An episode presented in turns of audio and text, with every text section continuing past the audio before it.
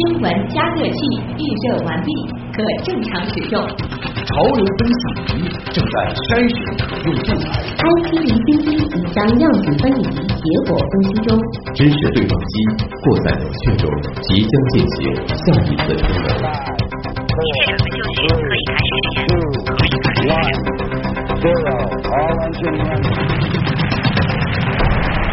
新闻实验室。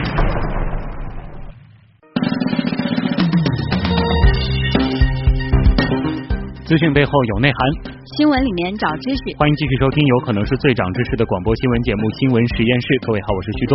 各位好，我是晨曦。欢迎今天走进直播间的还有我们的互动编辑叶星辰。叶星辰你好，旭东晨曦好，听众朋友好。那我们的互动呢，还是在阿基米德新闻实验室社区展开。关注我们的社区，呃，参加互动就能够赢取积分，每十个积分是可以兑换由格瓦拉生活网提供的全国通兑电影券两张。当然，你也可以通过蜻蜓 FM 和喜马拉雅来收听我们的节目。同时，我们也要强调的是，我们盖楼是希望大家的留言都可以有质量。嗯，如果你的留言恰巧是在我们获得积分的楼层，但是可能是一些纯数字或者标点这样没有意义的话，我们是不算的哦。嗯，对，这一点要强调啊，大家注意一下。会一直往下顺延到一个有效留言上啊。嗯，好，接下来开启今晚的第一个话题。近年来啊，电梯伤人事故是时有发生。我们今天一起来详细剖析自动扶梯为何会吃人。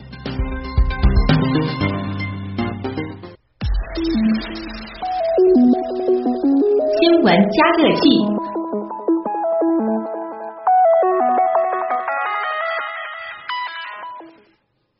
电梯呢，其实已经成为几乎所有的商场，还有绝大部分的公共场所的一种必备工具了啊。就是我们上下班每天在单位里也必须要做的啊。那当然，电梯其实是分这个扶梯和电梯啊，在英文里其实也是两个单词。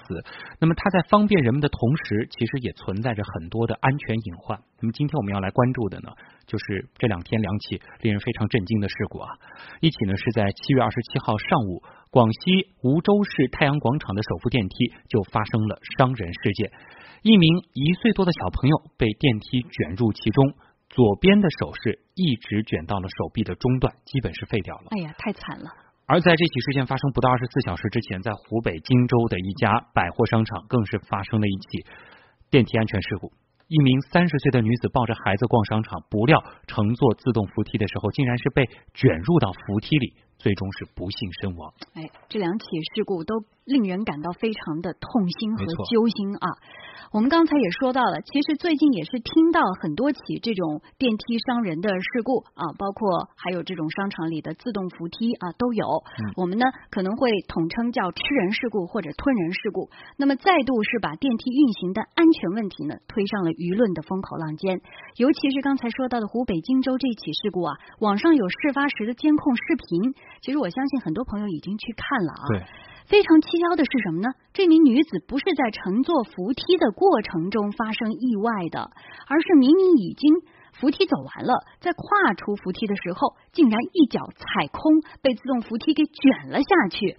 那么孩子呢，是因为有妈妈拖着，被边上的两个营业人员他拉了上来，但是妈妈非常不幸，最终是惨剧上演了。嗯。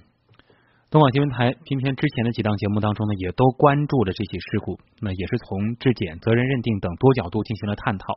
但是呢，大家可能对于自动扶梯的安全问题还是有很多的疑问，比如说，为什么这名女子明明她已经走出了扶梯区域，还是会被卷到扶梯下面？自动扶梯的构造它到底是怎样的呢？我们的编辑叶星辰就采访了上海市电梯行业协会办公室主任秦炯，一起来详解电梯吃人的真相。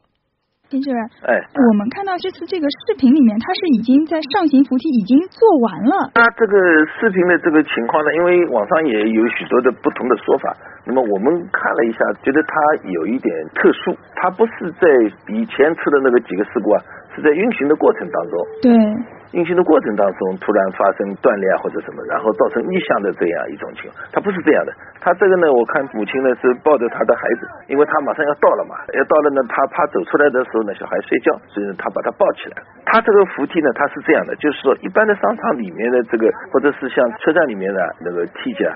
在中间运行的时候呢，它跟楼梯的这个台阶一样，对不对？有一个一个的上下高低的，对不对？嗯。然后当它要到了，或者是你刚刚走进去的两头这个地方，我们把它叫做一个安全的这个区域的话，所谓安全区域就是说它平行的。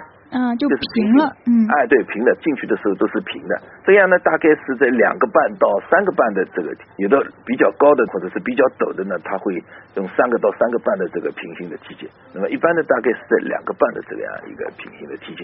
这个扶梯越陡，它平的这个梯阶是越多。对对对，特别是那个高度比较高的话，呃，还有一些就是在这个地铁车站的，一般的都是三个到三个半的这个。嗯，那这次看到视频，它其实已经是出了这个安全对对对，他出来，我就我就再说到这个事故，它出来呢，我仔细的看了一下，它这个出来了以后呢，你可以仔细的观察的话呢，它这个梯阶呢不是平的，它上面呢是像有齿轮一样的，有一个一个的，对不对？对，有一棱一棱的。啊，对对对，一棱一棱的，一棱一棱的话呢，它走到这个头或者是出来的时候，你可以注意一下的话呢，它有一个像这个木梳一样的不动的，不动的它上面也是一棱一棱一棱的，它这个一块板呢。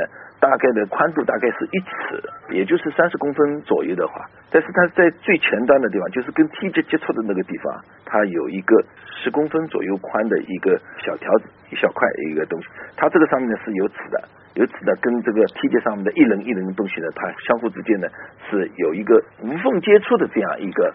因为梯级是在运动的嘛，那边这个到顶的或者是进去的地方是固定不动的，这个衔接的部分呢，我们把它叫做梳子板，就是像梳头发的一个这个梳子啊，嗯，这梳子板把它这个对应的，这样呢看上去呢就比较柔和一点，也是为了安全起见。这个地方呢往往是容易卡东西的地方，你上去的也好，或者下来的好，你总归是要到头的，对不对？如果在中间有的人扔了一个纸屑。或者是花梅盒扔在这个梯级上，他会那边跳跳跳跳，随着他的这个梯阶的走走走，走到这个地方以后，他没有了，到头了，到头了以后，他会在这边停住。这个地方呢是垃圾遗留的地方，你如果这个大小差不多的话，它就会卡住。卡住的话是扶梯就不动了吗？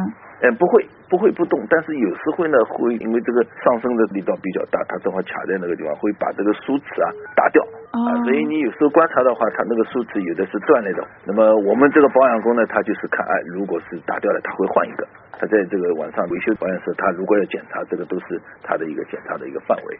那么又回到这个事故本身，它实际上呢，就是我刚才说了，它连着这个梳齿板的这一个前沿板的这个地方，它大概是有一个三十公分左右宽的这样一个连着梳齿板的。那么这个女的呢，她抱着这个孩子踩上这个前沿板的时候呢，她实际上是跨过了这一块。对，通常大家都是直接跨过去的。没有。没有吗？嗯，有的，因为他走出来的时候呢，有一个惯性，所以你这个脚提起来的话呢，你可能落下去的时候，哎，正好过了这一块。这个女的她抱着孩子的话，她也是可能是无意当中就是这样跨上去，实际上是跨过了这一块三十公分左右宽的这样一个前沿板，然后呢，直接跨到了后面那个平的那个盖板上面。嗯，那么一般的情况下，这一块平的这个盖板啊，这个盖板都是很宽的。我不知道它怎么会是有一块也是三十公分左右宽的一个盖板，就是说它这个盖板是把它分成两部分了，一部分是一个三十公分的盖板，然后后面再可能是更宽的一个盖板，是这样。按理说这个盖板如果是这样的话，它一定是固定在这个上面的。那么但是呢，它显然是没有固定啊，一脚踩下去的话呢，他一边翘起来了。掉下去了，掉下去了，他顺势就把这个小孩子推出来了，对不对？我看了一下这个视频，按理说放前沿板的这个下面啊，它实际上是马达运转的地方，或者是控制柜有一个空间，这个空间大概是有一米见方，有一米见方，还是蛮大的。嗯，他不巧的是，正好踩下去的话呢，他是踩在了整个的梯阶转弯的这个档口上面。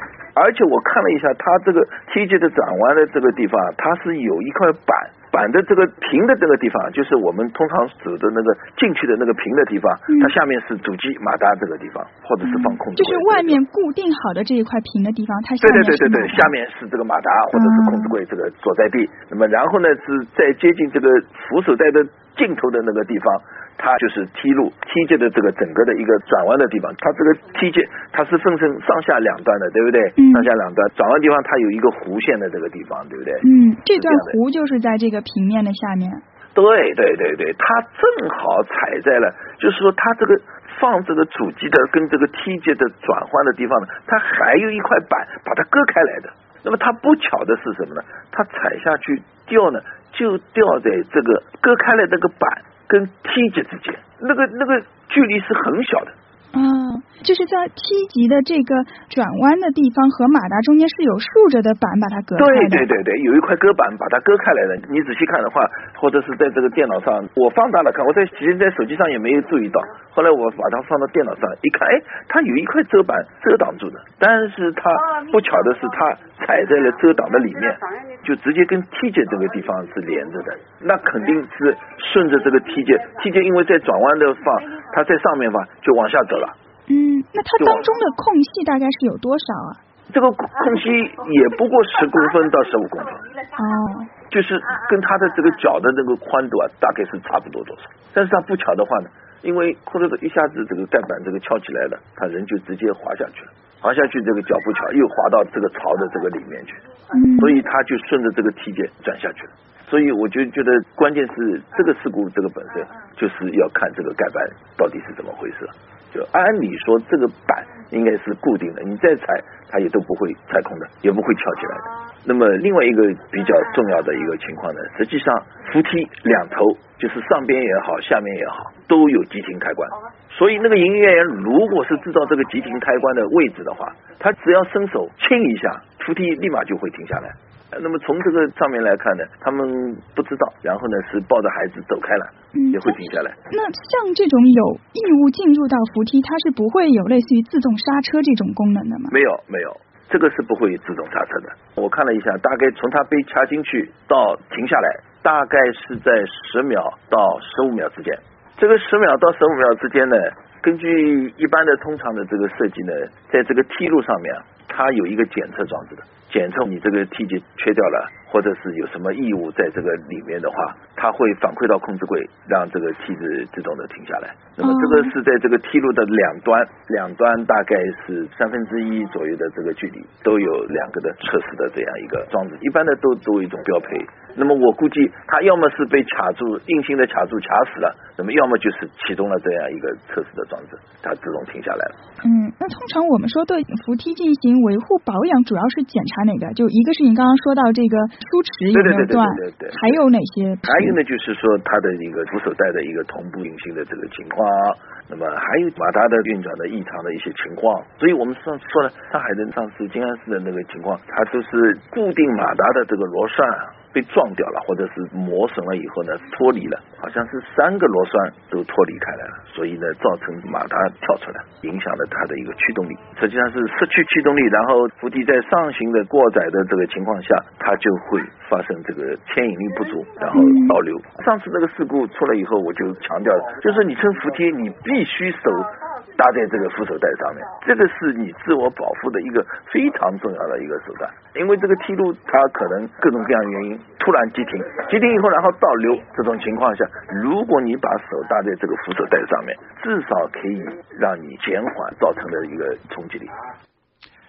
这段采访比较长，我们还给大家再简单的整理梳理一下。那么首先呢，让这名女子掉下去的这块盖板，按理来说呢，应该是。固定的不可能翘起来，然后呢，这名女子她掉下去的位置非常的不巧，因为在盖板下面空间其实是不小的，下面有马达以及梯级转弯的地方，而在马达和梯级中间啊是有一块竖板隔开的，但是呢，这名女子她非常不巧的是掉在了竖板和梯级的中间，而这之间的距离呢只有十到十五公分，所以呢就被卷进去了。嗯。惨剧就这样发生了。另外呀，两个商场的工作人员也不知道扶梯的紧急停止按钮啊，不然呢，他们按一下，其实电梯就会停下来，惨剧也就不会发生了。最后啊，电梯自动停了下来，可能是因为电梯自带的监测装置监测到有异物进入，所以它自动停了下来。但是已经为时已晚了。所以最关键的就是那块盖板为什么会松动，甚至是塌陷，一定要好好的检查一下。不过呢，看了这一段视频，包括刚才呃专家的解释啊，大家也不用因噎废食，过于担心了啊。以后一看到这个坐自动扶梯就有心理阴影了，这个也不必太过于担心。